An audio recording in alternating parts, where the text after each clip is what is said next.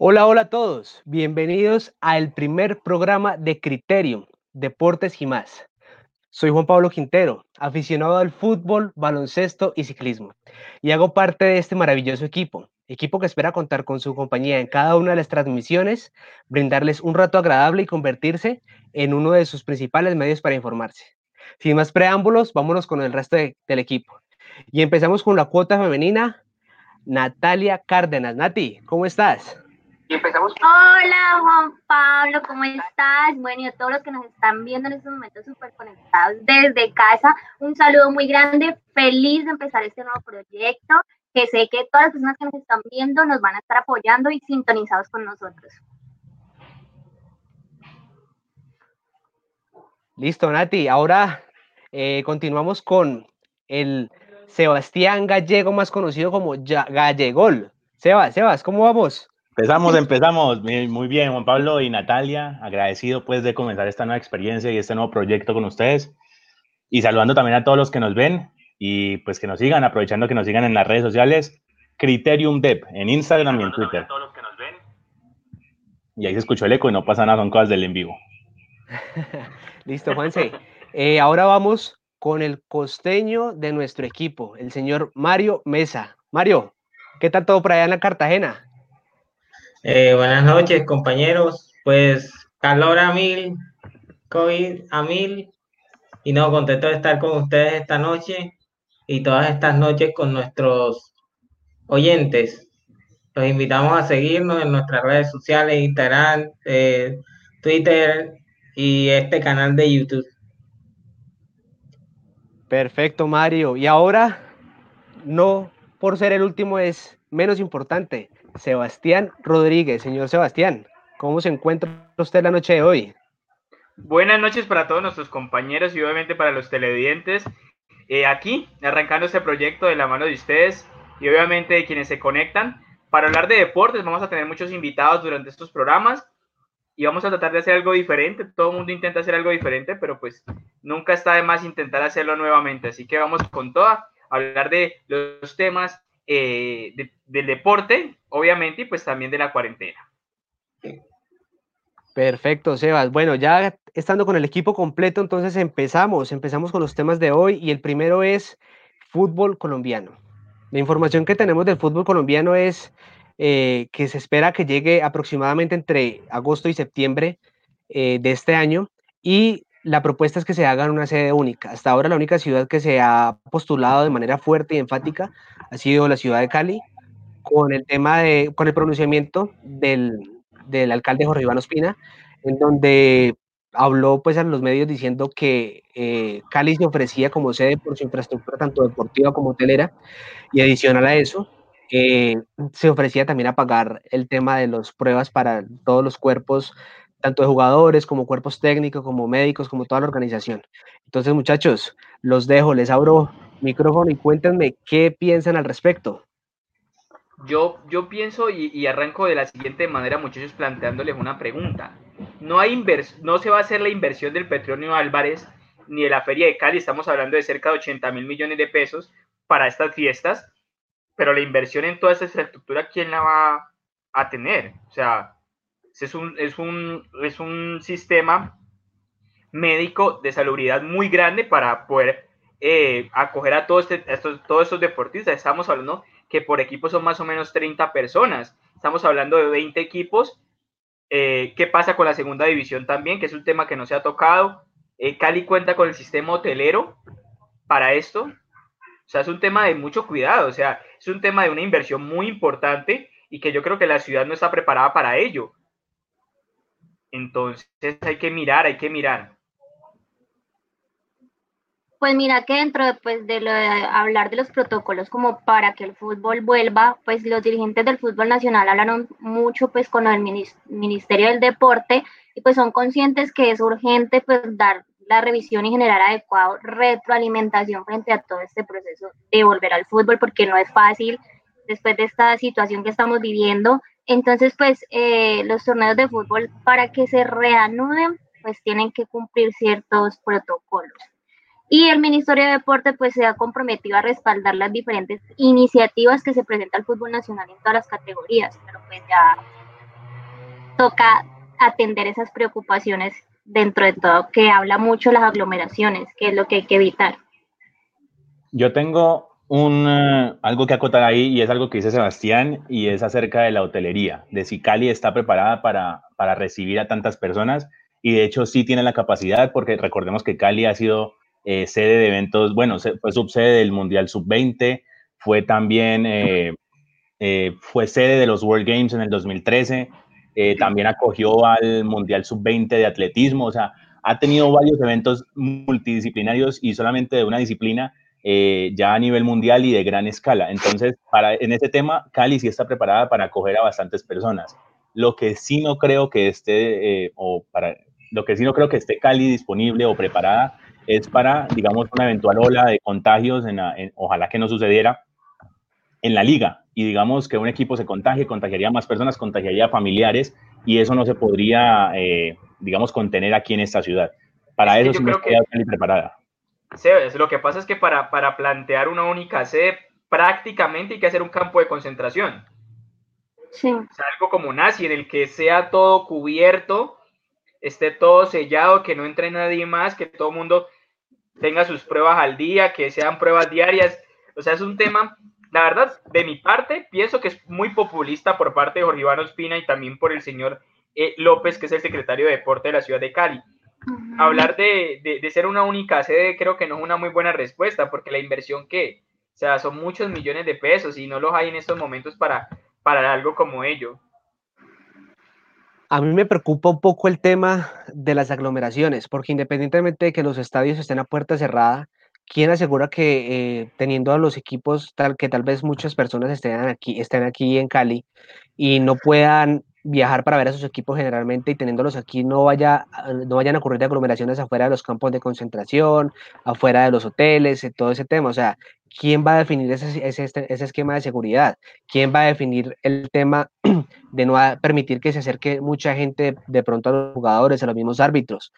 Eh, de otra parte, lo que, eh, bueno, una de las propuestas que, que de hecho dijo el Ministerio de Deporte, que también me pareció muy acertada, fue mirar eh, tener como un espejo en la liga, en las ligas europeas y mirar cómo les iba con el tema del fútbol a puertas cerradas, porque en las ligas europeas entiendo que no, no se iba a manejar de, de, esa manera como lo, lo piensa manejar aquí.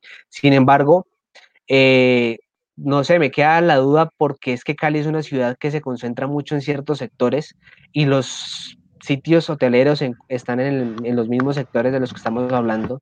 Entonces, generar más concentraciones en dichos sitios, no sé si sea lo más correcto. Mario, contame, contanos un poco de qué pensás. Eh, pues mi opinión es que creo que nos estamos anticipando.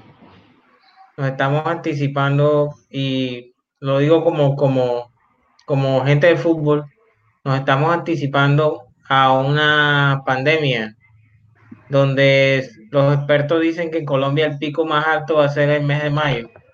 No sabemos cómo va a quedar la economía de las ciudades, de los departamentos. Y entonces estamos buscándole seda al fútbol.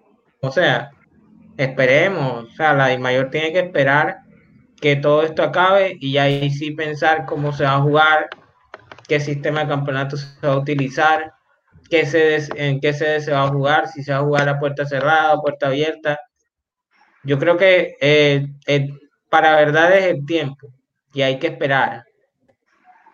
Yo creo que el, afán, muchachos, de, del tema de querer aprender el inicio de la liga eh, Betplay es el tema de que este año una infraestructura la cual se cambió totalmente la inversión por parte de Win Sports para los clubes. se creó el nuevo canal Premium, es un tema que desarrollaremos más adelante pero también el afán es por eso, porque los recursos no están, los, los derechos de televisión no se han vendido, entonces la Copa Libertadores también se detuvo, aparte de que adelantaron el dinero, entonces hay mucho afán por querer volver, es por el tema del presupuesto, o sea, es que suena irrisorio el tema de, le están ofreciendo, le ofreció el Comebol mensualmente, o dio 267 millones de pesos a un equipo de los que participan, pero o sea, esos son el sueldo, en el Cali es el sueldo de, de, de Angelo y el sueldo de, del arquero puede ser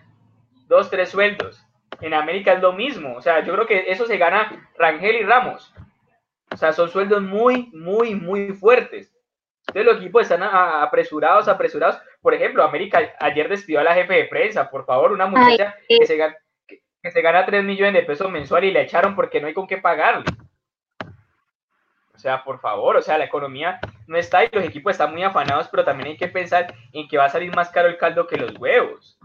no, y que, y que hay contratos que se terminan ahora en junio. Entonces, pues obviamente también hay muchos patrocinadores que dejaron de sacar publicidad porque suspendieron los contratos de, de aquí a que vuelva el fútbol. Entonces, no solo los jugadores que se ven afectados, sino la parte externa también de, de lo que hace el fútbol que es obviamente una preocupación y que el afán de que tengan que volver y, generar ingresos para poder sostener como club, como equipo, pues eso también los agobia. Sí, porque es lo que pasa es que los jugadores están acordando, pero los jugadores están acordando a que les paguen después, porque es que eso es lo, que ellos no están cediendo. Usted se gana 100 millones de pesos y usted acuerda que le paguen 60 y los 40 cuando todo se arregle. Es decir, que cuando todo se solucione, cuando todo se solucione, es decir, que usted tiene que pagarle los 100 millones de pesos que se gana mensuales y tienen que pegarle a pagar 120 millones de pesos que le debe de los tres meses que estuvo la para. Ahí está la conversión. Por eso es que los equipos están tan reacios con ese tema, porque no hay con qué acordar con ellos. Y ahí hay un tema moral, muchachos, y es el tema en el que usted ya firmó por, cuando usted firma por plato, usted tiene que pagarle lo que usted firmó pero ya aplica el tema de conciencia, moral, bonito, romántico, venga yo cedo mi sueldo, venga yo esto, venga... Y la verdad, personalmente yo en la plata de los demás no me meto. Entonces usted verá qué hace con su plata. Si usted no quiere ceder, está en todo su derecho. Como usted está en todo su derecho de decir, no, a mí no me paguen, páguele mejor al señor eh, que nos lava los guayos. Eso es su pensamiento, porque es plata. Yo la verdad, la verdad iba a decir, y qué pena Nata, te interrumpo. Eh, algo que dice Germán Quintero, que dice que los salarios de los jugadores van a bajar a nivel mundial. Eso es cierto, ya en Barcelona se vio, Messi tomó la vocería de su equipo y los rebajó. Eso por un lado. Aquí en Colombia se ha hecho algo así. Tengo entendido que en el Cali se quiso hacer algo, no sé si se logró. Eh, en, en, Santa Fe bajaron los, los sueldos un poco o se llegó como un acuerdo y de una vez también, perdónenme la expresión, pero mocharon al, al, equipo femenino y eso sí fue muy mal eh, bueno, hay muchas cosas que tienen que hacer, pero aquí es donde se ve en serio la, el, capitalismo en, en, su máximo esplendor, esplendor. Y es la, la, voluntad de querer recaudar y recaudar y no tener como conciencia, como decía Sebastián, eh, con, con, este tema. Y es, y es como bajarle un poquito porque la situación está complicada, la gente no está eh, en su normalidad, o sea, hay muchos factores que alteran eh, eh, el fútbol y, los ingresos que recibe este, este, este deporte que hacen que sencillamente no se puedan pagar los sueldos, eh, ¿cómo te dice?, exponencialmente grandes que tienen los, los jugadores a nivel mundial. Y, aquí en Colombia va a ser lo mismo, no se va a poder pagar a un Rangel, a un Adrián Ramos, no, no se va a poder. O sea, eso es lo que tienen que entender los jugadores. Yo creo que... ahorita que, tocaste... No, no, no, dale, dale. Ahora que tocaste el tema del fútbol femenino, pues es que obviamente eso también preocupa porque es que digamos que por lo menos ejemplo en el Deportivo Cali hay una arquera extranjera que se quedó en Colombia y o sea, no están recibiendo, o sea, algunas jugadoras no están recibiendo nada y es al, o sea, la atención es poca la que se le pone al fútbol femenino ahora con esa situación, menos porque son las que menos han generado en estos momentos por el poco apoyo o poca eh, publicidad, por decirlo así, que se les da porque estamos en un mundo machista, por decirlo así, en que el fútbol masculino es más fuerte. Entonces dejamos de lado el fútbol femenino, es poco el apoyo que se brinda. Como les decía, yo sería, voy a ser un poco abogado del diablo y seré bastante radical con el tema del fútbol. Yo no creo que el fútbol sea tan importante en esos momentos con el grado que se le está dando por parte de los equipos. O sea, yo creo que no, yo creo que no es así. O sea, realmente. ahí, te, qué pena que te interrumpa un poquitico, pero, pero el tema, eh, yo creo que, bueno, sí, por tema de entretenimiento, tal vez lo que vos digas, el fútbol no es tan importante, pero si uno se pone a ver todo lo que conlleva detrás de un partido de fútbol el tema económico, lo que, o sea, lo que va por detrás, no solamente los que, las personas que trabajan en los clubes, sino los que viven de los, de los, de los bares, de los, podría decir, no sé, de la misma venta fuera del estadio, es complejo. Y entonces, o sea, digamos que yo entendería los equipos en su afán, porque es que los equipos, como es su modo de ingreso? Si no es por taquilla, es por patrocinio. Y ni la una ni la otra está en este momento. Si notan, muchos de los patrocinadores han suspendido los contratos con los equipos precisamente ¿por qué? Porque ellos pagan para que se muestren. Y si no se están mostrando, entonces es complicado. Yo, la verdad, hay un. Hay, algo que... Sí, dime, Mario. No, sigue, sigue, Sebas. A mí algo que me preocupa, muchachos, antes de, ir con la, con la postura que tiene Mario frente al tema, y es, a mí me preocupa mucho más lo que planteó en, su interlocución Juan, y es bares, restaurantes, o sea, eso sí me preocupa. O sea, les digo algo, a mí me preocupa mucho más el mesero, me preocupa mucho más el señor que vende afuera de, de las discotecas de Menga en nuestra ciudad, o en Juanchito, para la gente que nos ve en el exterior, es el sector de las rumbas en Cali. Esa gente sí me preocupa. O sea, que un mesero no sepa en qué momento volver a su turno, los viernes, los sábados, los domingos. O sea, el fútbol no acoge tanta gente como lo que está cerrado, los centros comerciales. No todas las tiendas tienen la posibilidad de tener plataformas por internet. O sea, hay productos que no se comercializan por internet. O sea, no da, no da esa forma para hacerlo. Entonces, a mí me preocupa mucho más eso que ahorita estar pensando si vamos a volver al fútbol. O sea, realmente las grandes estructuras, las grandes potencias como lo son, por ejemplo, España, están buscando la manera de que al menos la final de la Copa del Rey se juegue con gente. Al menos, al menos. O sea, ya tienen conciencia de que con gente no va a haber. Pero los protocolos, ¿qué? La gente de la FIFA está hablando, los médicos. Vamos para septiembre. Vamos para septiembre. Y voy a dejar una eh, Abra su puerta cerrada. Dígame si la gente de Barón Rojo Sur y la gente de Frente Radical Verde, los del sur de Medellín, no se van a ir al estadio afuera a ver a la gente, a ver a su equipo llegar. Llevan cinco meses sin verlos, por favor, muchachos. Pues mira, que lo que tú eh, estás diciendo de las personas, perdón, Mario, las personas que se preocupan, que son más fuera del fútbol. Hay un comentario de, de alguien que dice, decirle al man que vende la las camisetas fuera del estadio si el fútbol no es importante para él. Pues para él es importante porque las vende y de acuerdo a eso es que genera su ingreso. Entonces es lo que vos decís, hay mucha gente por fuera del fútbol que tiene que ganarse la vida al, del día a día y obviamente esta situación es a la persona que más está afectando en estos momentos. Entonces pues claramente el fútbol en parte es recibe ingreso una persona que está vendiendo una camisa del Cali, del América, del Nacional, del Medellín, de los equipos que sean, está generando un ingreso. Entonces eso también para las personas que venden las banderas y todo eso fuera de un estadio también los afecta.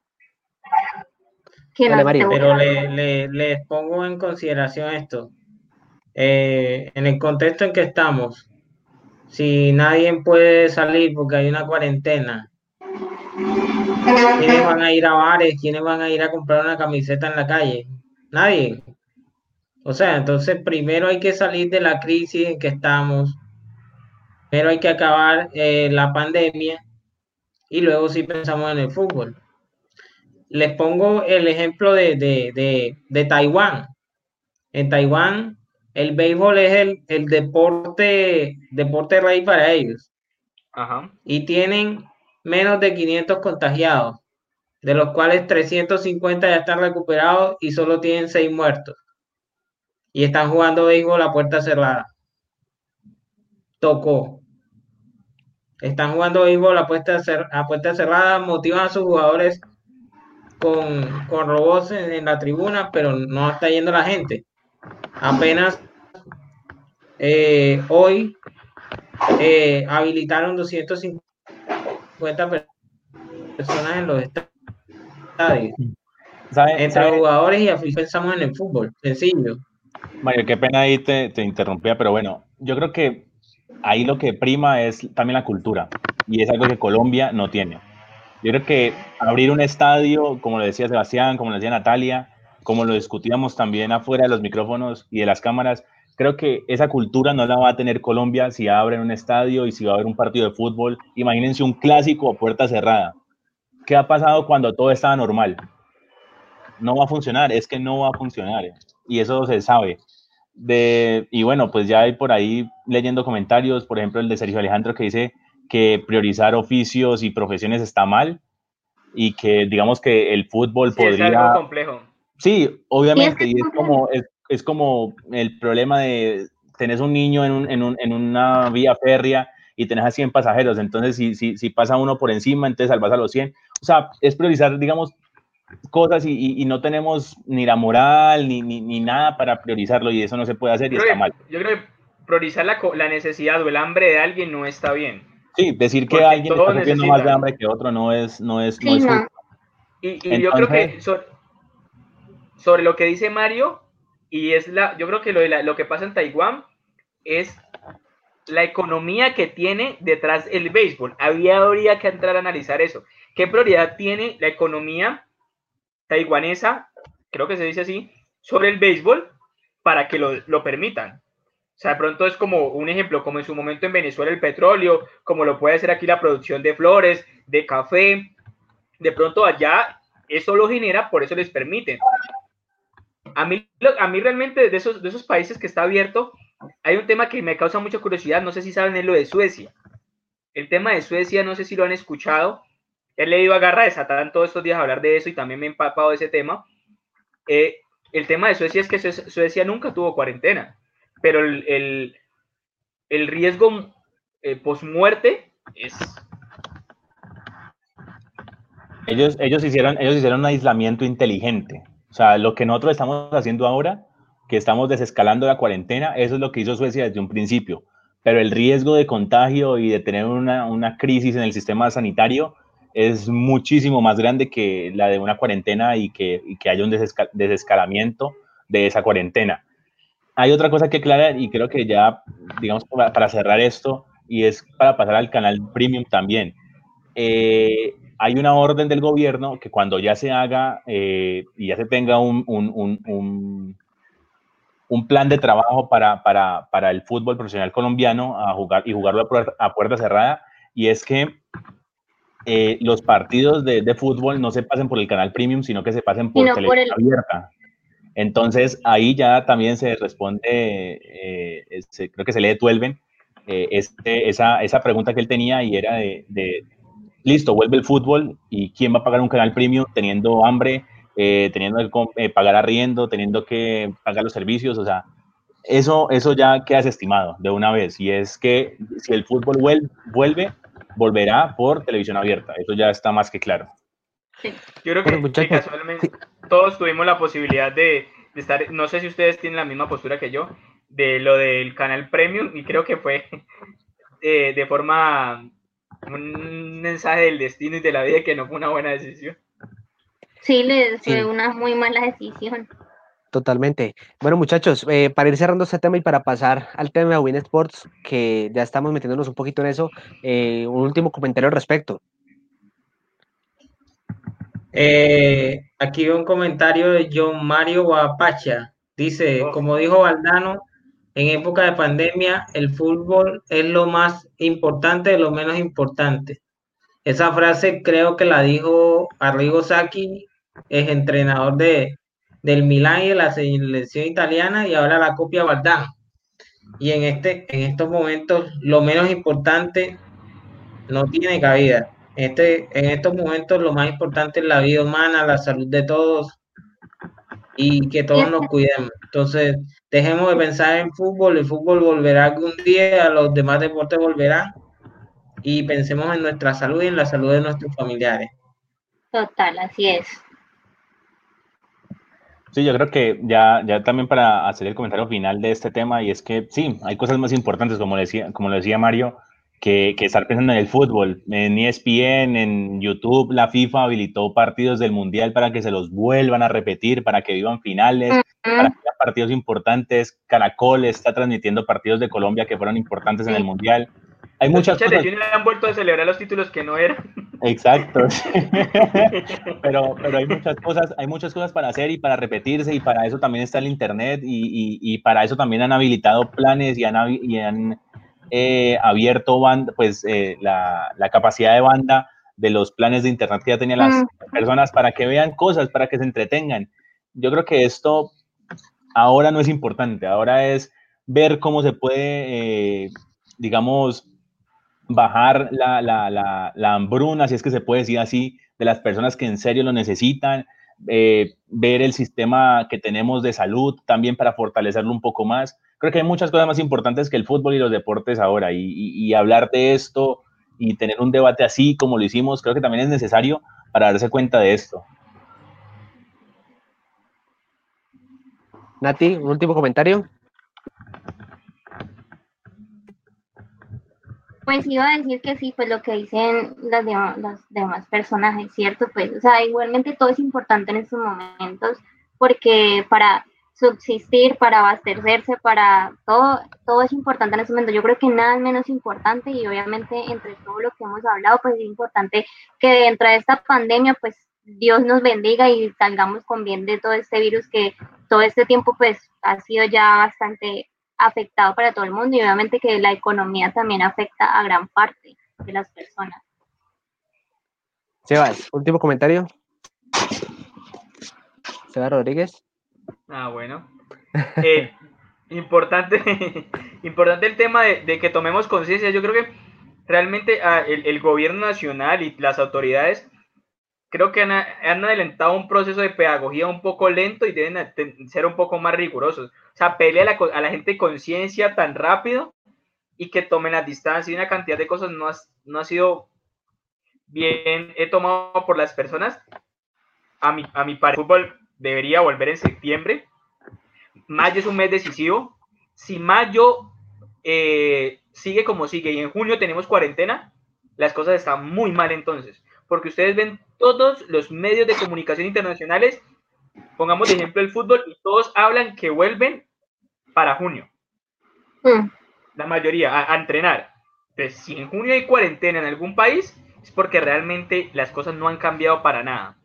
Y sería muy grave, por ejemplo, a mí no me sorprendió que la cuarentena hoy la ampliaran porque eh, hasta el 31 de mayo podían estar, eh, tienen que estar eh, guardados, por así decirlo, los abuelitos, y los colegios no pueden abrir, los niños, los niños no pueden salir. entonces, ya más o menos sabíamos que no nos iba a dar tan, tan fuerte o no nos iba a sorprender tanto. Para mí, esperemos a que pase mayo y, y ya en junio miraremos si lo que hemos hecho ha servido o no.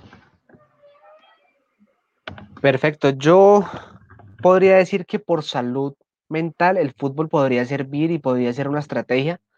Sin embargo, considero que los recursos tienen que ser implementados para mejores situaciones, para personas que más lo necesiten, para la salud que creo que es el tema más complejo el día de hoy. Eh, y no estoy hablando de salud únicamente de la salud de las personas, sino el sistema de salud de, del país como tal. Creo que ese dinero que se va a invertir en el, tema del fútbol se puede reinvertir en, en, algo mejor, que pueda generar un mayor beneficio y que no sea tan sectorizado porque no a todo el mundo le gusta el fútbol, pero la salud a todo el mundo afecta. Eh, pero bueno, Continuando con, los temas, y ya que nuestros comentarios hemos leído un poco acerca de, Win Sports, eh, Win Sports hoy casualmente publicó que su rating ha sido el mejor por encima de, aquí en Colombia, por encima de todos los canales deportivos, hablando de Win Sports normal, sí, no el canal premium.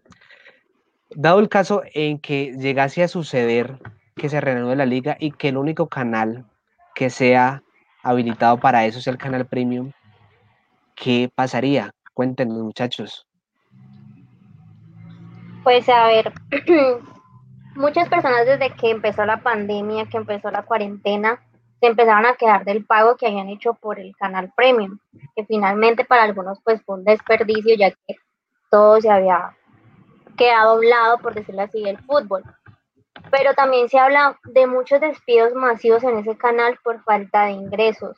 Aún no se ha confirmado como tal algo, pero sí se habla de algunos despidos, pues ya que al parecer el canal premium bajaría costos para que el gobierno, pues para que él ya no fuera un poco más allá.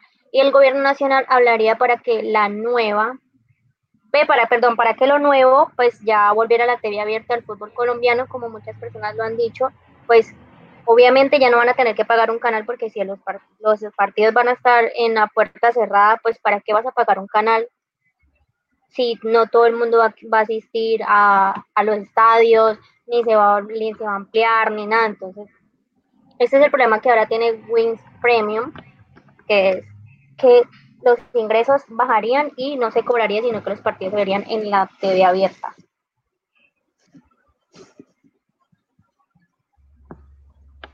Bueno, no quieren hablar, yo sí quiero hablar. Em, a mí me preocupa un tema también y, es el tema de, no sé si ustedes han tenido la posibilidad, Sebastián y yo sí, sí hemos estado en transmisiones de fútbol. Sabemos que hoy en día es costoso transmitir un partido de fútbol, así usted lo vaya a doblar. Entonces, bueno, el canal premium lo puede transmitir, la gente decide si lo paga o no, pero las, los estadios se van a abrir para que las, las cadenas de radio puedan asistir nuevamente al estadio entonces, la gente le van a mandar si, la gente le van a mandar sí o sí a ver el canal premium. No. Es, que, es que la propuesta de la DIMAYOR actualmente incluye que las únicas personas que pueden entrar al estadio en el momento, en caso en que se llegue a abrir son cuerpos técnicos, jugadores, o sea, todo el staff del equipo, de, los equipos participantes, seguridad del tema de la policía y la salud del tema de la Cruz Roja y solamente los operadores de las cámaras. No va a haber periodistas, no va a haber nada ah. más. Solamente, solamente se va a funcionar con la imagen por televisión. Entonces, digamos que la queja de mucha gente es eso. Si se sigue con el tema de Win Sports más, el tema de, del canal Premium, entonces, ¿de qué sirve si se supone que estamos abriendo el fútbol para desestresar a la gente? pero lo vamos a solamente a, condicionar que solamente lo pueden ver las personas que lo pueden pagar. Y con esta recesión económica que se viene, porque el tema económico que se viene va a ser bastante complejo después de que se acabe, que se acabe entre comillas todo esto. ¿Qué va a pasar? Las personas que no, las personas no van a poder pagar ese canal. Entonces, una de las quejas es eso. De hecho, creo, si no estoy mal, el gobierno ha condicionado que tenía que tirarlo, o sea, todo eso tenía que irse por el, por el canal, por el canal abierto. Pero pero es que una cosa es lo que se dice y otra cosa es que nos dijeron en menos de un mes que el canal que iba a haber un canal premium y lo implementaron y así se fue. No, pero lo del canal premium sí lo avisaron con bastante tiempo. Lo que pasa es que se, se, se paró un tiempo, pero el canal premium ya era un secreto a voces. Lo que dice Juan, yo creo que los clubes no van a permitir canal premium para las transmisiones. Y se los voy a decir por qué. Por exposición de marca. Porque ellos saben que ellos prefieren que mucha más gente vea la marca patrocinadora y puede ofrecer a los clientes que ya en estos momentos no están pautando porque no tienen como pasa con América, como pasa con el Deportivo Cali, la exposición de marca, puedes decir, no, es que el canal premium no está, se va a ver normal el canal, va a haber mucha más gente en la casa, van a poder ver los partidos, a decirle a la gente, al cliente, no, es que va a haber canal premium, ah, pero es que la, la economía y todo, ¿cómo voy a apostar por ustedes otra vez si no todo el mundo tiene los 30 mil pesos? Entonces, como marca, eh, un equipo prefiere la exposición colectiva a sectorizarlo con un canal premium en estos momentos que no es lo que necesita el país. Lo que pasa es que, pues, el canal premium es, y como todo es una empresa, y una empresa no se constituye para regalar el servicio, se constituye para generar plata. Entonces, eh, creemos que porque es el fútbol y porque mueve masas, porque hay mucha gente que hincha los equipos de fútbol. Entonces, creemos con, nos creemos con derecho de exigirle a, la empresa Winsport de que transmita el fútbol gratis. No, ese es su negocio. Ese es su negocio y si ellos establecen esa tarifa, es lo que ellos creen eh, necesario para retribuir su, servicio. Entonces, pues el fútbol es una empresa privada, el fútbol no es público. Y usted no, usted no va a ir a un estadio y decir, no, yo quiero que la boleta me cueste cero. No, la boleta le cuesta 45 mil pesos, 90 mil pesos, 210 mil pesos, lo que sea. El fútbol es un negocio. Sencillo. Y si tú lo quieres ver, tienes que pagar.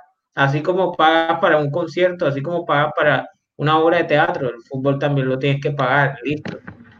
De hecho, de hecho también se paga, o sea, cuando uno adquiere el cable, adquiere eh, ESPN, adquiere Fox, adquiere Win, sino que se divide, se divide y uno, pues obviamente porque hay muchas más personas que tienen cable y pagan una ínfima parte de lo que en serio cuesta un canal y cuesta todo, todos los procesos, pagar el staff, los equipos, el mantenimiento, eh, los viajes de las personas, bueno, todas este, estas cosas, uno lo paga en el cable, pero ya tener un canal premium es como adquirir Netflix, como adquirir, bueno, es, digamos como ciertos beneficios que uno adquiere eh, cuando ya paga un canal premium o, algo de streaming. Entonces, es bastante complicado. Y, y, por ejemplo, algo que decía Mario, y es que el fútbol ya no, antes era público, antes, bueno, pues público entre comillas, porque igual uno pagaba la boleta y era, digamos, más accesible eh, los estadios y, los partidos de fútbol pero hace mucho tiempo ya dejó de ser así, ya, ahora es un negocio y por eso las cantidades exorbitantes que se pagan por jugadores, los contratos que tienen las marcas deportivas o marcas en general eh, multinacionales con jugadores de fútbol. Bueno, ya conocen ustedes los, los diferentes casos y yo creo que ya después de esto, esto marca, digamos, una antes y un después. Esta pandemia, esta cuarentena y este virus marca una antes y un después. Ya no se van a ver estas, estos fichajes de 300 millones de euros 250 por un jugador de 18 años. No, o sea, esto ya no se va a ver. Entonces, también hay que pensar un poco eso. Yo creo que lo que pasa también, y lo que dice Mario es muy cierto, Mario tiene toda la razón. La gente paga por ver un contenido de calidad de Amazon Prime, paga por, por ver Netflix, paga por, bueno, por lo que sea, pero estás teniendo un contenido de calidad. O sea, usted paga en su cable operador 30 mil pesos adicionales y usted tiene toda la plataforma de los canales de Fox, HBO, eh, Cinemax, eh, para la gente que le gusta el contenido erótico, Venus, Brazers, todos esos, por 30 mil pesos. Pero estás pagando un solo canal por 30 mil pesos. ¿Y qué calidad te ofrece el fútbol colombiano? O sea, la gente paga DirecTV porque se puede ver la final de la Copa del Rey, porque se puede ver todos los partidos de la Premier League, porque puede ver eh, sí o sí los partidos de, de fútbol de, Portugal, de una cantidad de ligas, por eso la gente paga por DirecTV. Pero así todo DirecTV se reestructuró y lo colocó prepago. Le metió internet también a su plataforma para que la gente pudiera acceder a ese paquete. Pero la imposición del canal premium de WIM no está bien. O sea, tengo que pagar 30 mil pesos, pero ¿qué? ¿Por qué los tengo que pagar? ¿Qué me están ofreciendo? No, la filosofía es decir es que estás pagando por ver tu equipo. Sí, pues voy a pagar por ver mi equipo, sí, pero ¿Qué me estás ofreciendo? No, es que las cámaras son mejores. No, muchachos, el cuento de las cámaras es mentiras. Esas cámaras son por el bar. Esas cámaras son por el bar. Yo tengo, yo tengo ahí una, y qué pena Juan Pablo hablar, pero bueno, ahí estaban eh, alegándonos que por qué no leíamos los comentarios. Sí los estamos leyendo, sino que van como a mil. Y entonces, pero, pero algo que, que sí es cierto y que ya lo viene resaltando mucho es el presidente de la... Ay, es que ahí ya están apareciendo y qué tal es. Ya, lo que dice el presidente la mayor, lo que como vino con esos aires de grandeza y le dijo que si, que si querían ver el fútbol colombiano, entonces eh, al gobierno iban a pasar la factura, que el canal premium lo tenían que ver porque si no, entonces no había fútbol. Bueno, hay muchas cosas y ya Diego por ahí dice un comentario que el presidente de la mayor es igual a Turquita. Eso, esas referencias, si usted tiene esas referencias ya es situación de, eh, eh, ¿cómo es que es? Eh, población en riesgo, eso ya es seguro. Por otra parte, yo creo que sí, yo creo que el presidente la mayor llegó aquí creyendo, también lo dijo alguien, no sé, que, que la, la, liga, se creyó el cuento, ¿no? De que, que la, nuestra liga era la quinta o la sexta mejor del mundo y que iba a empezar a cobrar pues como si fuera tal. Y yo creo que eso no, que eso no iba a ser así. Entonces, yo creo que eh, el pueblo, entre comillas, no estoy aludiendo a nadie, no estoy diciendo que las clases sino que el pueblo en general, las personas que ven fútbol y que les gusta este deporte, ya se aburrieron de la liga colombiana. Y por menos usted puede ver, eh, como le decía Sebastián, en Fox, en ESPN, en YouTube, en Roja Directa, en lo que sea, usted puede ver, uh, si quiere, la, la, segunda división de Turmequistán y no le van a pagar y no va a tener que usted eh, pagar 30 mil pesos. Yo hay algo que, quiero rescatar en un comentario atrás, que de hecho lo hizo Laura, Laura Stephanie Rivera. Eh, ella dice, el negocio está más en publicidad, entre más personas vean un canal, más puedes cobrar por publicidad. Entonces, esa es la, digamos que la explicación de todo este tema del canal premium. El canal premium no es para ver nuestros equipos, el canal premium no es para ver mejores cámaras, el canal premium no es para nada de eso. De hecho, ¿cuáles mejores cámaras si las transmisiones de, generalmente se caen? O sea, el nivel no está bien. Pero entonces, ¿ellos qué hicieron? Listo, privatizamos y si la gente empieza a comprar nuestro paquete, pues nosotros empezamos a cobrar más. Más adelante vamos a empezar a decirle a las marcas, ¿usted quiere aparecer en nuestro canal? Sencillo, páguenos más. Eh, tal, tal marca nos está pagando más que ustedes, tal, otra marca nos está pagando más que ustedes. Entonces, lo que ellos eh, trataron de hacer es hacer un negocio bastante grande. Es complicada esa situación. Y si nos vamos a, a lo que está pasando ahorita con el tema de Win, de Win, digamos que la popularidad de Win actual es que están transmitiendo el único, la única liga colombiana que existe en este momento, que es la de Liga. Que de hecho, sinceramente, o sea, yo se los digo desde mi parte, yo el, el, único partido que he visto es el del Deportivo Cali, porque es el equipo que, al que yo sigo. Pero, pero, ¿qué les puedo decir? O sea, decir que yo me vaya a sentar a ver partidos de Play cuando sencillamente los puedo jugar yo desde mi consola, no me parece lógico. Sí, hay gente que los ve y eh, probablemente mucha gente lo hará igual que yo, verá los partidos del equipo que, que, lo quieran. Y además verá la cantidad de jugadores suplentes jugando Play, todos los que juegan son suplentes, todos. No, no, no, no, eh. no, no, todos, no todos. La mayoría. ¿Quieres que ah, bueno, en el Cali para la vecino, está bien, pero América suplente, el del Huila suplente, de los equipos grandes, por ejemplo, Pedrosa, creo que es suplente de Santa Fe, el de Millonarios no lo conoce nadie, no tengo ni idea cómo se llama.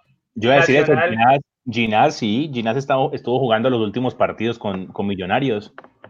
A mí me dio mucha risa el, el, el, en la descripción del video de, de, Jorge el Patrón Bermúdez, el colega de nosotros, que coloca Harlan ni en la Play. Que en, en la descripción de los videos de, del Patrón Bermúdez, él dice, ni en la Play. Entonces... Es que si ustedes notan, eh, el canal Win Sports empezó teniendo una estrategia interesante que fue de rememorando los, las finales de, de años pasados digamos que recordándole la emoción a la gente, pero cuando ya se estaban quedando sin finales, ¿qué van a pasar? Entonces, que pues crearon la liga, la liga que no estoy diciendo que sea mala idea, pero si la vamos desde mi perspectiva, yo no me voy a sentar una hora a verme un partido de, de fútbol cuando, que no tiene táctica, que, lo, que en el play ataca a todo el mundo porque, porque ataca, o sea, ataca a lo loco sin una táctica de defensiva, una táctica de presión, un, no sé, una, una, estrategia ofensiva. Eso no se ve en el fútbol del play. Entonces, uno para sentarse a ver un partido donde no encuentra una táctica, donde no encuentra una estrategia, no hay, o sea, de mi parte y eh, una opinión muy personal, no es, no es interesante. Ve, Juan Pablo, iba a tocar un tema rapidito que hiciste anteriormente y fue lo de los medios de comunicación. Pues dentro de lo que yo alcancé a ver, está dentro de los protocolos que sí haya prensa, pero no hay rueda de prensa, o sea, no hay la asistencia que tú vayas y estés presente en la rueda de prensa o en la zona mixta, o sea, se puede entrar la prensa con ciertos protocolos y medidas, pero no en, lo, en la rueda de prensa, entre, bueno, la entrevista del director de los directores técnicos ni la zona mixta con los jugadores. Bueno, Nati, pero entonces, si nos vamos a eso, ¿cómo van a controlar que de pronto algún periodista que entre no va, no va a estar infectado? Pero ahí donde llegó que el gobierno fue el que le sugirió a la de mayor tener en cuenta los medios de comunicación. Entonces, si el gobierno está dando esa sugerencia, ¿qué claro, puede estar? Claro, o sea, es que es complicado uno. Obviamente ellos, ¿por qué lo hacen? Porque si, si no lo, si, si el gobierno no presiona para que haya medios de comunicación diferentes al, al que al medio que transmite, en este caso Win, pues se podría alegar, digamos, que no sé, que es un monopolio en, en, los medios o algo por el estilo.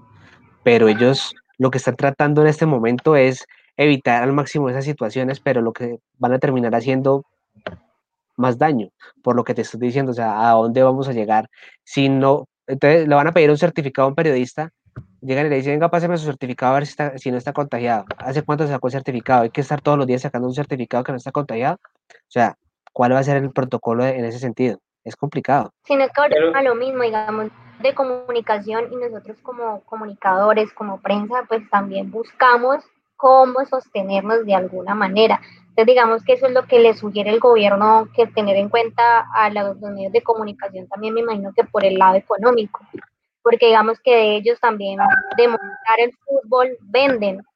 Entonces digamos que lo que el gobierno está haciendo es una sugerencia porque ellos también reciben, pero pues es algo que en estos momentos no, es, no puede contemplarse por lo que estamos viviendo, lo que estamos pasando. Pues. Pero entiendo, entiendo yo que el problema con la prensa es que a los miembros de la prensa también había que hacerles pruebas antes de los partidos. Y eso le varía el costo de un partido de fútbol. Sí, porque tienen que cumplir todos los Es más con tema todo. costo. Es más tema costo. Es que entre, entre, entre menos gente, menos costos. Entonces eso también es lo que están evitando. Pero ahí entraríamos a ver un tema de la libre expresión, de, de la libertad de prensa, perdón, una cantidad de cosas que pues hay que tener en cuenta también. Si somos sinceros y claros para la gente que nos está viendo, el gobierno no se va a arriesgar con el fútbol. No, el no Hablando, hablando. Y además lo hablando que dijo Lucena, Bueno, lo que dijo Lucena, Sebas, eh, Duque no quiere ser la primera liga en Sudamérica que ahora. Miren lo de Argentina, fueron los últimos en parar, los primeros en acabar la liga y no han dicho nada de volver a entrenamiento ni nada, aquí paramos todos. Tapia, yo pensé que Tapia se iba a rebeldizar. Y antes apagó, cogió su chiro y dijo me voy, esperemos a ver qué pasa, pero eso se acabó. yo digo ahí algo, eh, no, no, no recuerdo con qué iba a arrancar el comentario que tenía antes, con algo que había dicho Sebastián, pero también ya para hablar de la, de la I-Liga y cambiando y saltando así, qué pena, yo les, les meto la cucharada. Pero si le interesa, y yo digo algo muy sinceramente, yo sí me he sentado a ver varios partidos de esa liga y hay unos que juegan mucho mejor que otros, pero pues bueno, esas son las cosas de, de, de, de- del play, la, de la desocupación, digamos así. Y creo que se podría plantear de otra manera, no dándole tanto toque de seriedad. Yo alcancé a ver algunos partidos de la I-Liga MX, eh, que de hecho los narra Martinoli, el apellido del, del narrador es Martinoli, es un gran narrador, le mete también mucho humor, es como, eh, le lleva muchos años luz a- a Eduardo Luis, eh, pero bueno, eh, la verdad siento que esa I-Liga MX se planteó mucho mejor a como la plantearon aquí en, en Colombia. Eh, y de hecho ahí juegan muchos más, eh, muchos más titulares eh, que, que aquí en Colombia. Pero bueno, eh, arrancando entonces ya con eso, el grupo A ya se jugaron ya dos, dos, dos jornadas de esa liga. Los dos primeros, voy a leer los dos primeros para no dar todo este chorrerío de, de- de información. En el grupo A, Jaguares con seis puntos y Cali tiene tres puntos. Jaguares ya ha jugado dos partidos y el Cali ha jugado un solo partido. Descansó esta fecha porque son cinco por grupo y entonces eh, pues le tocó al Cali descansar en esta fecha. Grupo B, en la Equidad tiene seis puntos, también dos partidos jugados y América tiene tres puntos y un partido jugado. El grupo C, Millonarios, seis puntos, dos partidos jugados. Y el Unión Magdalena, tres puntos y un partido jugado. Y en el grupo D, Paso tiene seis puntos, dos partidos jugados. Y el Cúcuta tiene tres puntos y dos partidos jugados. Ya la próxima fecha arranca desde mañana. Deportes Tolima versus Independiente Medellín, todos a las 7 de la noche. Eh, por Win Sports, 7 de mayo, Deportivo Cali Jaguares a las 7 de la noche. Atlético Huila el 8 de mayo contra Atlético Nacional a las 7 de la noche. El 9 de mayo, Once Caldas Envigado a las 7 y América de Cali Alianza Petrolera a las 8 de la noche. Unión Magdalena eh, va a jugar el 10 de mayo contra el Atlético Bucaramanga a las 6 de la tarde y el Junior contra el Cúcuta Deportivo a las 7 de la noche. Y ya la tercera fecha se acaba el 11 de mayo, Deportivo Pasto, Río Negro, Águilas Doradas a las 7 de la noche. Ahí está para que Sebastián se siente a ver todos los ¿Cuándo, partidos. cuándo, No. cuándo juega el Cali para vecino que me interesa? El Cali de Palavecino, claro que sí, ya le tengo el dato. Juega el 7 de mayo, 7 de mayo contra Jaguares a las 7 de la noche. Para la vecina, O ¿no? sea, pasado mañana, Mario. Pasado mañana, ahí está.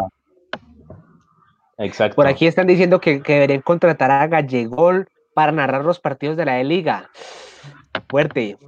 Declaraciones fuertes. dicen- ¿Por qué no? ahí le, ahí le dicen el abogado del gol. Uy, no, no, no me tires así. Pero bueno, eh, yo creo que ya ahí Bueno, muchachos, lo de- para, para ir cerrando este tema de, de la E Liga, no sé si tengan algún otro comentario. Todos estamos. simplemente correctos. genial, la Liga de Mayor. Para mí el Perfecto. favorito es el, eh, el América de Ureña. Mm, Un suplente juega, un suplente juega mucho. Pregúntele a James que quedó campeón del torneo de Dybala. Un suplente juega mucho el play. Listo, muchachos. por ahí están Eh, recomendando que William Vinasco narre la I-Liga. Ay, Dios mío. Ese sí es el ahogado del gol. Sí, sí, sí. Ya Bueno, chicos. De los, de los retiros. Vamos pasando entonces para el- nuestro último tema de la noche y es el fútbol internacional más enfocado en la Liga Europea. Entonces, Juan Sebastián Gallego, contanos, ¿qué información tenés al respecto? Bueno, hay varias. Yo creo que equivocó, ¿no? Era, era mi tocayo. Creo que equivocó. Sí. Sí, sí, No sí. Ah, bueno, favorito. Seba, no, entonces Ah, Seba bueno, Rodríguez, Rodríguez. contanos. No, mentira, no, yo, bueno, sobre el tema de, de las ligas europeas, eh, estábamos hablando antes de iniciar el programa, lo que está sucediendo en Alemania. En Alemania arrancaron a entrenar, eh, pues algunos casos como los tres que hubo en el Colonia, equipo pues donde milita John Córdoba, que estaban los preseleccionados del equipo colombiano. John Córdoba, pues recordamos que pasó por, por Envigado, también estuvo en México, y pues en ese equipo estuvo Farid Camilo Mondragón ahí, un ídolo verde blanco. Bueno, ese equipo pues eh, reportó tres casos de coronavirus. Eh, lo que estábamos hablando sobre Salomón Calú en el ERTA de Berlín, que también pues eh, bastante indisciplinado. Y ya poco a poco pues están entrenando en, en Alemania. También vimos a Gennaro Gattuso con su equipo el Napoli. Ahí milita pues David Ospina.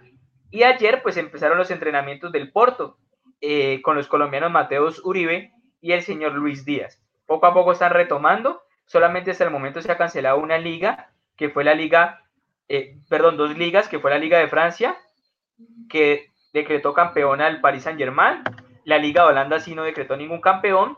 Y se está esperando qué pasa con la Liga de Bélgica, donde probablemente sea campeón el Brujas de Eder Álvarez Balanta. Yo ahí le tengo eh, un dato también, y es acerca también, no sé si Sebastián lo dijo, acerca de los 10 contagios que hubo. Obviamente no se ha revelado eh, nombres, ni equipos, ni nada de esas cosas en la Bundesliga, pero era la, la liga que ya iba a arrancar y que ya estaba lista para arrancar. De hecho, iban a ser la, la primera semana de mayo, la segunda, perdón, la segunda semana de mayo.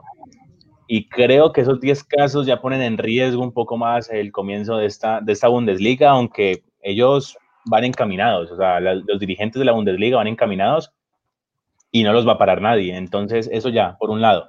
Y por el otro también, eh, el, ahí sí me cuesta un poco de trabajo, Erzge Virge Aue, eh, que es un equipo de la segunda división de Alemania, también le dijo a los, a los muchachos, a los que entrenan, a los jugadores, le dijo, vengan acá, todos entran en cuarentena, absolutamente todos, porque recordemos que no solamente la, la primera división, sino la segunda división también iba a entrar eh, a disputar su campeonato habitual. Entonces también los puso a todos en cuarentena y también es un dato pues que ningún equipo había, había, había hecho este, este tema de poner a todo su equipo en cuarentena y ellos vigilándolos. Por ejemplo, aquí en Colombia, eh, Sebas, el único equipo que envió a vacaciones a sus jugadores fue Nacional, que les los mandó a vacaciones. Y hay que tener en cuenta algo, ¿no? Cuando usted manda a alguien a vacaciones, eh, disminuyen los costos, ¿no? Porque debe pagar, no debe pagar el auxilio de transporte y otras cosas en el tema del sueldo. Entonces, pues esos pesitos le suman a Nacional, ¿no? Porque, pues, subsidio de transporte, ARL esas cosas disminuyen un poco. Es el único equipo que ha hecho eso hasta el momento. Pues es que frente a los casos que habla Gallego, Sebastián, pues es que eh, frente a esa magnitud de los 10 contagios que son nuevos, pues se reflejan muchas cosas que vienen a afrontar las ligas para poder reiniciar su actividad durante la pandemia. Es decir, si se juegan estos partidos, pues los escenarios por varios meses van a ser sin público en las tribunas de los, esta- los estadios de Europa y eso implicaría pues un, golpe más fuerte para las finanzas de los clubes y sus aso- asociaciones, pues porque obviamente jugarlo medio de todo esto pues tampoco es que va a generar ingresos para ellos. Entonces frente a todo esto también se ven muy afectadas por esta situación. Y se aguarda que las pruebas del COVID a los jugadores españoles se ponga en marcha esta semana. Pues el plan se puede regresar, a- el plan de que se pueda regresar a entrenar para las prácticas individuales y acatan medidas de distanciamiento social. Es para que ellos vuelvan a entrenar. Es un protocolo, pero pues ya las medidas del regreso al fútbol pues ya es complicado también para ellos más estos nuevos 10 contagios. La liga alemana sigue, sigue pensando en a finales, a finales de mayo, principios de junio iniciar su liga, ¿cierto? Sin importar los Sí. contagios. Sí. Sí, sí, ellos, ellos van encaminados. Y con respecto, Los en este momento. Y con respecto a lo que decía también eh, Sebastián Rodríguez eh, acerca de la Liga A, que es la Liga de Francia, eh, ya el PSG se proclamó campeón, igualó en títulos a su archirrival, que es el, el Marseille. También se definieron los cupos para la Champions y la Europa League. En este caso serían Paris Saint-Germain, que es el campeón, el Marseille, que es el segundo en la, en la liga, en la, sí, en la tabla, y el cupo a Pre-Champions lo estaría disputando, ya les digo quién, el Rennes, que esta ocasión disputó, si no estoy mal, la Europa League, ahora ya va a disputar la Pre-Champions. Eso por un lado. Y el Lille eh, entraría a disputar la UEFA Europa League. También se definieron los ascensos y los descensos. El Amiens y el Toulouse, eh, último y penúltimo respectivamente, descenderían y los ascendidos eh, van a ser el Lens y el Lorient, que son de la segunda edición de el Amiens de el Amiens de, de Juan Fernando Otero y de, eh, de John Mendoza, ¿no? De los colombianos. Voy a hacer un, comentario que hizo el presidente de la liga, Javier Tebas, y él hizo, es, voy a abrir comillas, dijo este comentario, dijo, el regreso del fútbol es una señal de que la sociedad está progresando a la nueva normalidad. O sea, él dice eso, pero porque va con todo a seguir su, su liga, pero no se da cuenta que realmente 10 contagios más dentro de, un equipo de club de fútbol, pues no es para que uno siga encaminado en eso, porque pues si se contagiaron 10 y vas a seguir en ese proceso, imagínate cuántos más no se podrán contagiar. Claro, es Pero que... hay que, hay que, pues hay que tener en cuenta que, que Europa es un país que está muy golpeado con la crisis. Claro, ellos llevan, ellos llevan, perdón que te interrumpo, Mario, ellos llevan tres semanas al resto del mundo. Sea, frente a esta pandemia, ellos llevan tres semanas más que el resto del mundo. O sea, exactamente si vos estás viendo que estás viviendo eso y que llevas ventaja y que son 10 contagios más dentro de, un club, ¿para qué seguirle dando eso cuando ha sido el, el más afectado, por decirlo así, dentro de todo esto? Pero es que ellos, necesitan terminar sus ligas eh, para evitar que el fútbol se les caiga. ¿Por qué? Porque si no terminan las ligas, eh, se va a ir la figura a otros países, se va a ir a, Inglaterra. Hablan muchos que, por ejemplo, Gareth Bale tiene ofertas para la MLS, Luis Suárez tiene ofertas para la, la MLS. Entonces Europa no puede permitir de que su fútbol, su producto se les caiga pero hay que tener en cuenta que Javier Tebas, el comentario que hizo, es porque eh, el presidente español está enfocado sí o sí en restablecer la normalidad. Si ustedes notan, hay una fase, hay un, un programa de cuatro fases que, que apenas están en, en, la, en, la, fase 1, que es donde están sacando la, empezando la gente a salir y eso. Entonces, lo que está, la liga tiene que ir encaminada al mismo proceso que está dando el gobierno.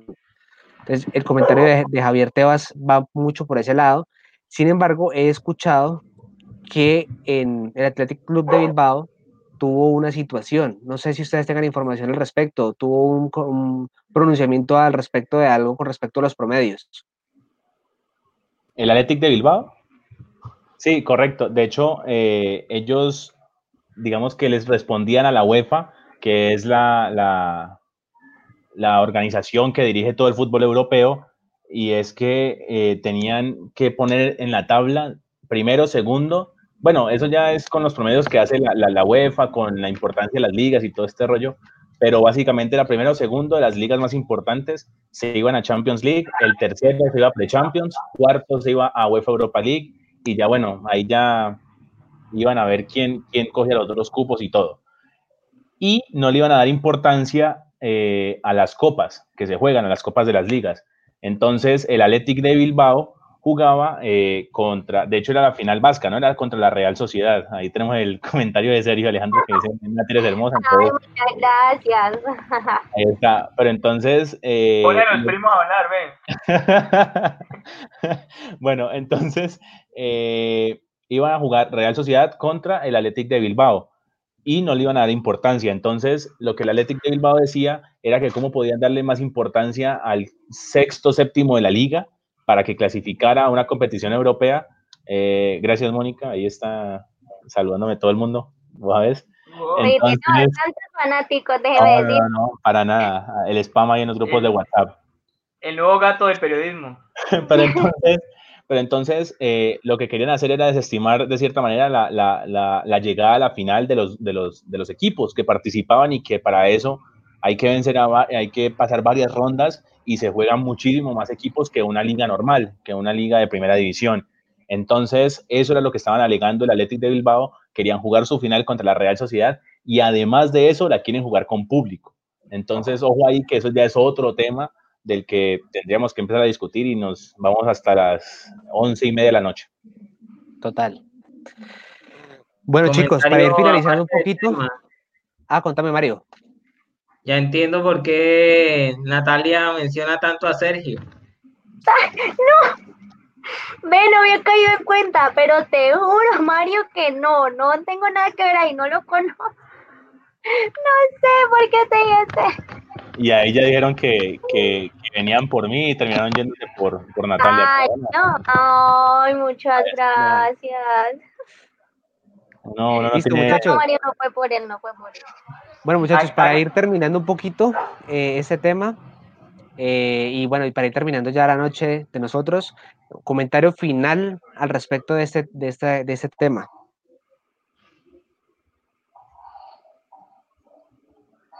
¿Qué Pues, tenemos? Si Europa es modelo, eh, aquí sí o sí lo van a hacer. Pero no debería ser modelo porque es que eso, o sea, eso, eso es diferente, o sea, las, las, las formas No, yo digo es que, manejan el fútbol, que o sea, para, yo- para ellos. Para Sí, ellos, claro, no, yo- para mí no, pero para ellos. Claro, yo entiendo lo que tú me estás diciendo, pero es que es decir, por lo menos en Argentina un- tienen un formato diferente y acá son dos ligas al año, en enero y en diciembre, de enero a diciembre, perdón. Entonces, o sea, no, es- no es de compararnos, es de verdad de ser más conscientes porque no puede ser nuestro ejemplo. O sea, ¿cómo vamos a, si son diferentes? O sea, no sé. Pienso yo así.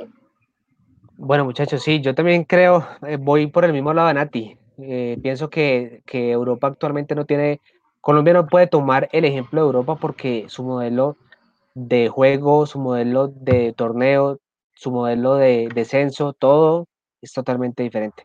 Entonces, considerar que, que vamos a tomarlos a ellos como ejemplo no me parece lógico de ninguna manera. Sin embargo, no sé si ustedes tengan alguna otra, algún, algún otro, otra opinión. Eh, no se puede comparar Europa de, de, de Sudamérica porque no podríamos comparar el Santiago Bernabéu con el Plaza del Cid. O sea, son mundos diferentes, eh, son economías diferentes, son organizaciones diferentes y, y hay que esperar. Mi, mi concepto final es que hay que esperar, Sí, que el tiempo dirá que- en qué termina todo esto. totalmente de acuerdo. Bueno, Yo- chicos, Ah, entonces, con algo ahí. Y es- contame, y es- contame, Juan. No, era, era más o menos parecido a lo que, no, todavía no me acostumbro a la cámara esa ya, a lo que decía Mario, y es que, que sí, que no se puede, que, por ejemplo, le dice Tuelven ahí en el último comentario, que no se puede comprar el Paraguay con el Wanda Metropolitano, así de sencillo. Y, Sí, es también a Mauro P, que no sé cuál será el apellido ese con P, eh, dice eh, que es verdad que si Putumayo no tiene eh, casos de, de COVID-19. Le respondo ahí, sí es verdad. Entonces, hay pueblos, y de hecho eso también, perdón, pueblos no ciudades, que, no haga sacar a Sebastián, eh, que de hecho van a, a- a comenzar a, a- laborar de nuevo y van a abrir comercios y van a restablecer su vida normal y cotidiana. De a poquitos, los casos que no tienen eh, casos de COVID Sí. o que no han tenido, y entonces eso también es un gran logro para, para esos, esas ciudades y que Son nos llevan de 100.000 ventaja a las... Exacto, que nos llevan no 500.000 años luz, van a volver a su vida laboral, pero o sea, de a poquitos, pero son en lugares donde los casos por que se han cuidado, porque de alguna manera lo han pensado, porque han tenido mejor cultura que Cali, porque realmente, o sea, a mí, a mí en esos momentos me da pena ajena realmente ver cómo, cómo las personas son tan inconscientes en estos momentos de, no, o sea, esto es un juego, entonces yo salgo ahí a la calle, me enrumbo y ya no pasa nada, y todas sin tapabocas, o sea, es que de verdad esto no es un juego, cada vez que las personas hacen esas cosas, o sea, ni siquiera la curva hacia plana, sino que aumenta. Entonces, ¿a dónde queremos llegar? Miren todas esas ciudades que van a salir las personas a trabajar, a llenarse otra vez sus ingresos porque lo necesitan, porque no tienen ningún caso, porque se han cuidado, sabido manejar sus protocolos. Entonces, yo no entiendo por qué esos ejemplos, esos ejemplos no los podemos ver, porque nuestra cultura es mala. En Colombia no es así. En Colombia no es así. En Colombia los departamentos que van a abrir son departamentos donde la población que llega eh, en vuelos internacionales es muy poquita. Por ejemplo, Baupés, Bichada, eh, Putumayo van a volver a abrir todo el municipio, todo el departamento, porque no hay casos. Es, entonces, es como decir que Amazonas entonces no tiene vuelos internacionales y cómo se contagia. No, lo que, no, no, no, no, no, es que es diferente. No, es, que no se trata de, de extranjeros, no, es que, porque entonces, porque de un inicio eh, tuvieron que resguardarse o porque tuvieron que encerrarse o porque tuvieron, porque fueron parte de esto. Lo que pasa es que en el Amazonas es diferente, porque es que en el Amazonas está la biodiversidad que hay, todos los extranjeros que fueron por, la, por todo lo que significa el Amazonas al estar en frontera con Brasil, pero, o sea, la, la población de Mitú, la población de Bichada, de Puerto Carreño, los vuelos internacionales no llegan, muchachos. Allá obviamente van a colocar cuarentena entre ellos mismos, pero no va a haber población que llegue o muy mínima para, para ver contagios. O sea, es que nadie está exento. O sea, la gente piensa que entonces, ah, no, aquí no llega, entonces yo voy a salir. Porque, o sea, no estás exento de eso. Ah, no, obviamente ayer, ayer allá, allá hubo, hubo, hubo medidas y, y no pasaron. Por ejemplo, yo creo que el ejemplo claro es lo que pasa en Boyacá. En Boyacá hicieron un muy buen trabajo y los casos son muy pocos en Boyacá. Y Boyacá es un, es, un sitio turístico, hay, mucha biodiversidad también, una cantidad de cosas que pues también eh, la gente puede visitar mucho ese, ese, departamento. Bueno, muchachos, comentario de cierre. Mario, cuéntanos tu comentario de cierre para irnos despidiendo. No, eh, más que un comentario es agradecerles por la oportunidad de, estar conversando, conversando de, de, este deporte que nos, que nos apasiona y agradecerle a todos los seguidores que se conectaron, a todos los que estuvieron permanentemente mandándonos buenos y sus comentarios a tono de regaño, se les agradece de todo corazón y nos vemos en una próxima oportunidad. Sebastián Rodríguez, comentario de, de cierre. Nos eh, vemos el día jueves, creo que hay programa si Dios, Dios y el destino y Goku nos permite ello. Y pues esperen muchas más sorpresas. Esta semana tendremos muy buenos invitados. No solamente estaremos nosotros aquí, sino que vamos a tener invitados para ustedes. Eh, vamos a tratar, eso sí, les vamos a decir a los oyentes y a los televidentes, de no sacar a la misma gente que ya ha salido por todas partes para que diga lo mismo o celebren los mismos títulos donde jugaron cinco partidos y marcaron dos goles. No vamos a hacer eso aquí, vamos a tratar de traer invitados no de pronto solo los mediáticos, pero sí queremos brindarle a la gente algo que no haya escuchado. Esa es la idea. Ese comentario me sonó a Armando Carrillo. No, no, no, no, no, no, no, no, no, no, estoy dando nombre, no estoy dando nombre. Perfecto, Sebas. Bueno, vámonos, Nati, con tu comentario de cierre.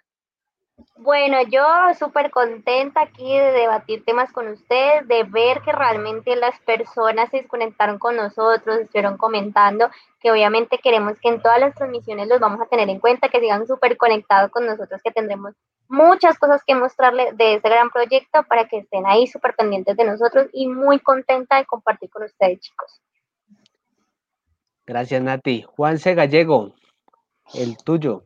Bueno, yo ahí tenía eh, que responder unas cositas y, de hecho ah, cito a, a Yatuelven, no, no, cito a Yatuelven que con un comentario que había dicho acerca de Sebastián Rodríguez, ¿no? Que en el Amazonas está la biodiversidad que hay. Las sabias palabras de, ah. Sebastián. Pero bueno. Pero bueno, eh, no, yo creo que, que, bastante buena la experiencia que, que empezamos hoy, el, el, camino con este proyecto que empezamos hoy. Y ojalá pues ya el, jueves a las 8 de la noche otra vez aquí, soportándonos pues los comentarios y todo.